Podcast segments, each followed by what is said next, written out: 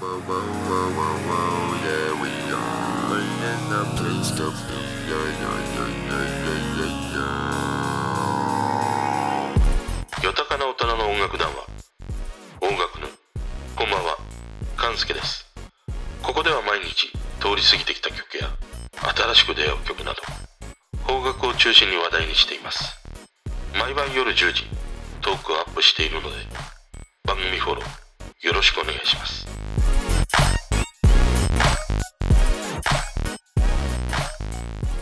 今日もね、俺にとっては実のあるね、一日だったりしましたね。今回取り上げる曲が、あの、2021年、よりこう飛躍するであろうという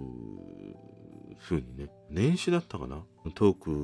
も上げた Vaundyですね。あの、今回の曲というのが、女性ボーカリストの Aimerとのコラボをした曲だったりします。なんか久しぶりにね、こう気分がすごくこう上がる、そんな一曲だったりしましたね。ということで今日もね、あの話がそれていくんだけど、今日はあの昼間に幼馴染から連絡があって、まあいろいろとこう話してて、で、彼はあの、料理人なんですね。で、今のこのご時世大変なんだけれども、でも、まあ、頑張っていて、その固定客のお客さんがね、来てくれて助かってるみたいな話をしたんだけど、で、そいつと話してて思い出したのが、あの、よくさ、例えばじゃあ、近所の美味しいラーメン屋さんないとか聞くことあるじゃないですか。それは友人であるとか、知人とか、あとまあ一緒にね、仕事している人とかに。で、教えてもらったりとか、あとは、いや、ここのラーメン屋すごく美味しいからね、もうこの世のものとは思えないほどもう地球上で一番美味しいからみたいにさ、なんかわけのわかんない、なんか勧誘されてるかのようなね、妙な説得力を持って熱弁されてね、その熱量に負けて行ってみるとかさ、そういうことってね、日常に多いと思うんだけど、で、今までにも、まあそういうふうにね、教えてもらったり聞いて、行く店っていうのが何度かあって、その中にあって、2人、あの、教えてもらったね、人がいて、その2人から教えてもらった店が、どちらともさ、食べてみると、ん？っていう、そんな感じのね、お店だったんだよね。まあ、一軒はつけ麺屋さんで、で、もう一軒は塩ラーメン屋さんで、そのつけ麺屋さんはうちのスタッフのね、若い男の子から教えてもらって、で、もう一軒はその今日電話かかってきたね、幼馴染の。友達に教えてもらって、で、二軒とも食べてみると、ん？っていう感じなんだよね。でさ、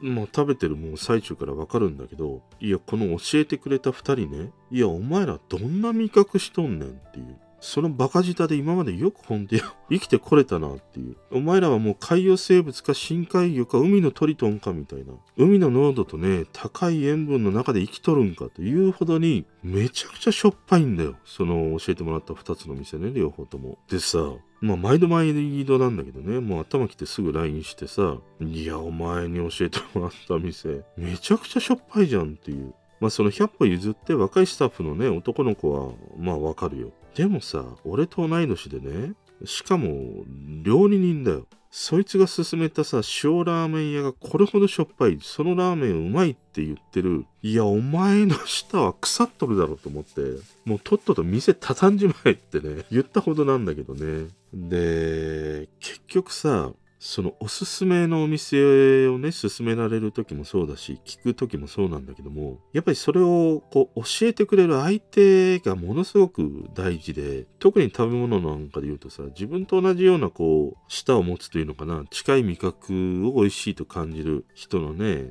情報じゃないと、やっぱりそれは信用しちゃならないなっていう、そのもう味覚が合わない人にどんなにね、熱弁されて美味しいってね、おおすすめされたり教えてくれた店だとしても、結局はもうその情報はもうゴミだからね、俺にとってはね。で、これはなんか音楽にもあ言えるなと思ってさ、思い出して、その幼なじみでさ、とにかくそいつはチャゲアスが好きなんだよ。で、そいつの車に乗ろうが、人の車、俺の車に乗ってこようが、もう強制的にそいつが持ってきたね、チャゲアスの CD をね、えかけられるという、まあ当時 MD だったりもしたんだけど、で毎回毎回チャゲアスなんだよね。もうチャゲアス以外一切許さないみたいなさ。でも俺は当時全然チャゲアス刺さってないから、その中で唯一、やーやーやーだ、がね好きだったりしたから「いやいやいやいや かけて」っつって。あの終わったら「いやもう一回」って言ってもうとにかくあのそいつが乗ってくる時は俺の車の中でもう「いやいやいや」しかかけさせないっていうね風にしてたんだけどやっぱりその音楽の趣味もね、その、なんで俺の場合だともう雑食だからさ、どんな曲でも割とこう聴くんだよね。聴いて、まあ好きとか嫌いとかはもちろんあるんだけれども、でも一応全部こう許容するところがあるんだよね。でもなんか音楽が好きな人であればあるほど、自分の好きな音楽以外はこう許容しないっていうね、こうこだわりを持ってたり、まあある種のこう偏屈さというのかな。でも俺はその偏屈さ嫌いじゃないからね、あの山下達郎とかさ、小田和正とかさ、めちゃくちゃ偏屈でしょ？でも偏屈であるからこそ、彼らのあの、ああいうね、こだわりを持った曲が生まれてくるのだろうし、また彼らが聴いている曲、知らない曲に溢れているから、それに触れられることがね、楽しいと思えたりはするんだけど、でもさ、チャゲアスばっかりっていうのはね、しんどいよね。しかも、そのチャゲアス好きな幼馴染というのが、そのね、しょっぱいしょっぱいもう、寿司屋のカウンターにさ、置かれてる岩塩舐めてるようなね、そんな味覚を持つね、調理人のそいつだからね。いや、なんか、今日久しぶりになんか話して思い出したらね、腹が立ってきました、ほんと。いや、だからさ、何が大事かって、やっぱりね、同じこう、味覚、あと音の趣味みたいなものを持つ人の情報というものをね、こうやっぱり取捨選択していった方がいいし、また逆になんか新しいものをね、得たいという時はもう全く全然別の自分が走っているね、線路とは違うあの線路をね、走っている人から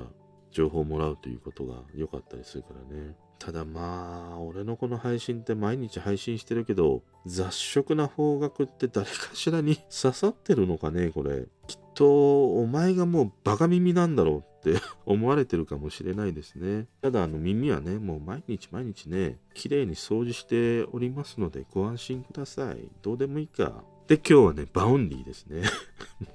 めちゃくちゃ横道の話が長くなってしまったな。 Vaundyです。あの、今回はね、 Aimerと、まあ、 Vaundyがコラボした曲、地球儀が、おととい MV が公開されましたね。あの、この地球儀という曲はね、 Aimerが4月の14日にリリースするアルバム、 Walpurgisっていうね、アルバムに収録されている一曲ですね。どういう意味があるんでしょう、これね。で、この地球儀という曲は作詞作曲とも Vaundyですね。まあ彼はあの2020年のね、Spotify Early Noise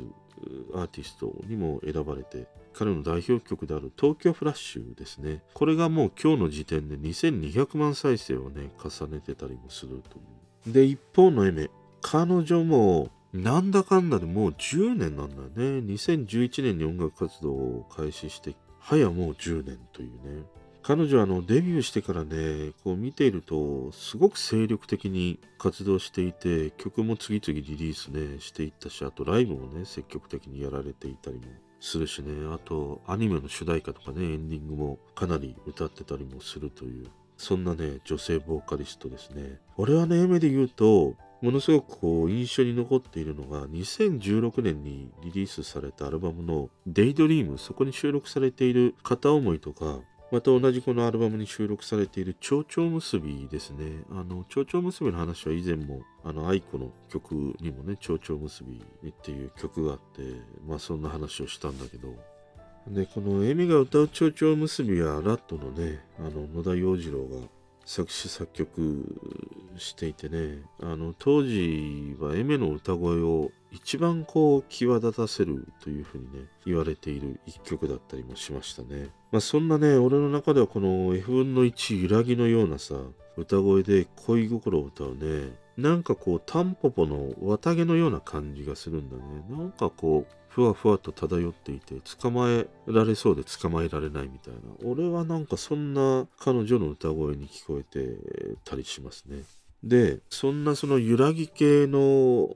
こう、しっとりとしたね、曲が似合う彼女が一点今回のね、この地球儀という曲の中ではさ、もうなんか、あの、春の光を浴びて歌っているかのようなね、曲と歌声にね、俺は一気に魅了されてしまいましたね。で、この曲聴いて思うのが、やっぱり Vaundyは本当器用だなっていう印象がものすごく強いね。あの本当に今のこの流行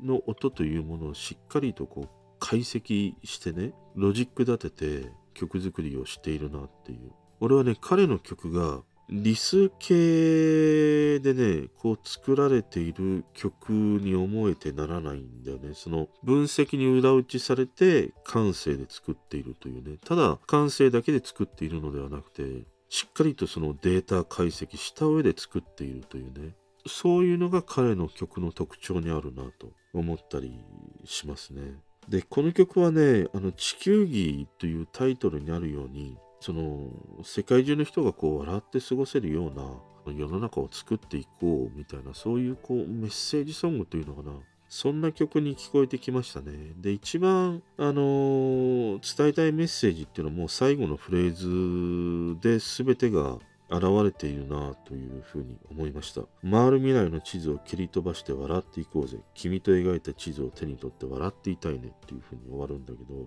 そんなことを思いました。で、MV も、まあ、様々な国の人とかね、大人も子供も恋人もこう行き交う世界を描いていて、あのなんか真っ白な世界というのがね、いいなと思いながら見てましたね。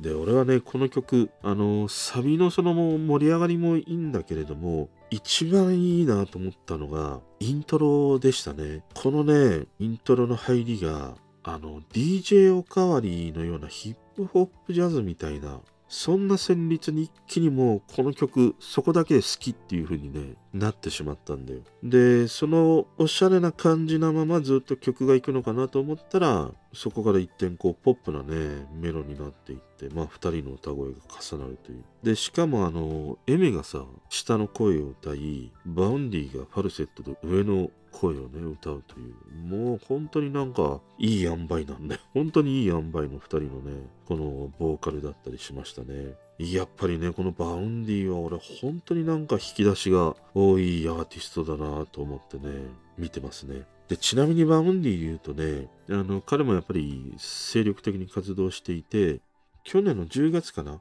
あの、ヨルシカの n-bunaがリミックスして、 Nulbarichとコラボしたね、 ASH featuring Vaundy という曲があるんだけど、この曲もいいんだよね。あの、MV も面白くてね、いわゆるそのワンカメワンショット、一つのカメラでずっと撮り続けるっていう方法でね、撮られてるんだけど、なんか見てるとね、もうさ、出演者全員がね、めちゃくちゃ緊張している感じが伝わってくるさ、MV なんだよ。ただ歩いてるだけとかなんだけども、めちゃくちゃみんながね、いや、失敗したら最初からまた撮り直しだからさ、すごい緊張感の中で撮影している様子がね、なんか面白かったりするんだけど、この曲もいい曲だったりしましたね。まあ、とにもかくにもね、2021年、やっぱり俺はね、楽しみでならないね、この Vaundyというアーティスト。あとはまあ、 Aimerはね、引き続き、この彼女の F 分の1揺らぎのようなね、歌声で、またね、多くのファンの人を魅了していってほしいなと思ったりしましたね。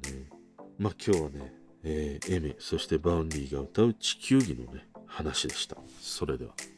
聞いてくれてる人とつながりたいから番組フォローされたら嬉しいし Twitter もフォローしてほしい。